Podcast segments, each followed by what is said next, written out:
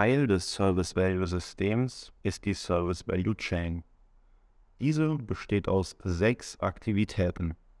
Das wären Plan, Improve, Engage, Design of Transition, Obtain Build und Deliver and Support. Es gibt verschiedene Grundregeln in der Service Value Chain und in den Practices. Alle eingehenden und ausgehenden Aktivitäten mit externen Parteien durchlaufen die Engage-Aktivität.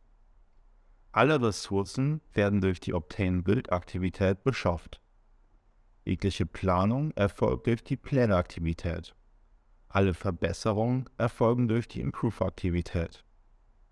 Erschaffung, Modifizierung, Lieferung, Wartung und Support von Komponenten, Produkten oder Services werden gemeinsam und koordiniert durch die Aktivitäten Design and Transition, Obtain Build und Deliver and Support durchgeführt. Produkte und Services, Chancen oder Möglichkeiten bzw. Nachfrage und Mehrwert sind keine Value Chain Aktivitäten, sondern Komponenten des Service Value Systems. Schauen wir uns nun die Aktivitäten konkreter an. Dafür betrachten wir zuerst den Zweck und dann die Outputs, also was die jeweiligen Empfänger erhalten. Starten wir mit der Planaktivität. Diese hat den Zweck, ein gemeinsames Verständnis der Vision, des aktuellen Zustands und Verbesserungsrichtung für alle vier Dimensionen und alle Produkte und Services in einer Organisation zu schaffen. Als Output gibt es einmal an alle Aktivitäten die strategische, taktische und operative Pläne. An die Design- und Transition-Aktivität kommen Portfolioentscheidungen, Richtlinien und Aktivitäten. Zu Engagement kommt Anforderungen an Verträge und Vereinbarungen. Und die Improve-Aktivität erhält Verbesserungschancen. Schauen wir uns nun die Improve-Aktivität an. Zweck der Improve-Aktivität ist die kontinuierliche Verbesserung der Wertschöpfungskette, um vor allem Services, Produkte und Praktiken zu optimieren. Über alle Aktivitäten der Wertschöpfungskette und die vier Dimensionen des Service Management soll dies hinweg geschehen. Outputs sind erstmal an alle anderen Aktivitäten, die Verbesserungsinitiativen und die Verbesserungsstatusberichte. An das Top-Management und Geschäftsleitung sowie das Board gehen Informationen zur Performance. An die Engagement-Aktivität kommen Vertrags- und Vereinbarungsbedingungen. Design und Transition erhält Informationen zur Serviceerbringung zur Performance. Betrachten wir nun die Engage-Aktivität. Diese hat als Zweck die Sicherstellung guter Beziehungen zu allen Stakeholdern. Es sollen ihre Bedürfnisse beachtet werden, Transparenz geschaffen werden und kontinuierliches Engagement bereitgestellt werden. Als Outputs erhält es die Planung, konsolidierte Anforderungen und Chancen. Design und Transition erhält Anforderungen an Services und Produkte bzw. Verträge und Vereinbarungen mit externen und internen Lieferanten und Partnern. Deliver and Support erhält Anforderungen an Support.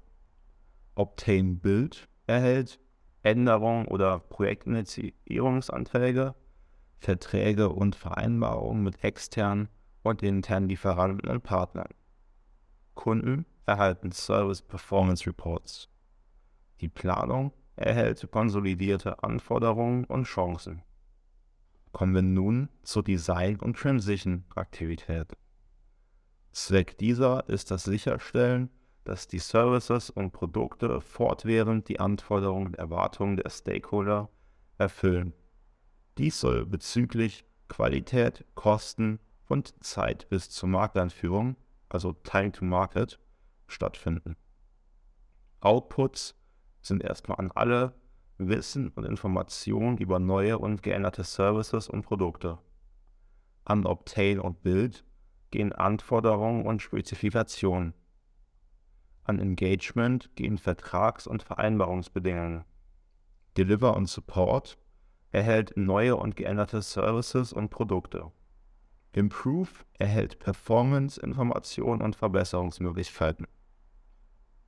Kommen wir nun zur Obtain und Build.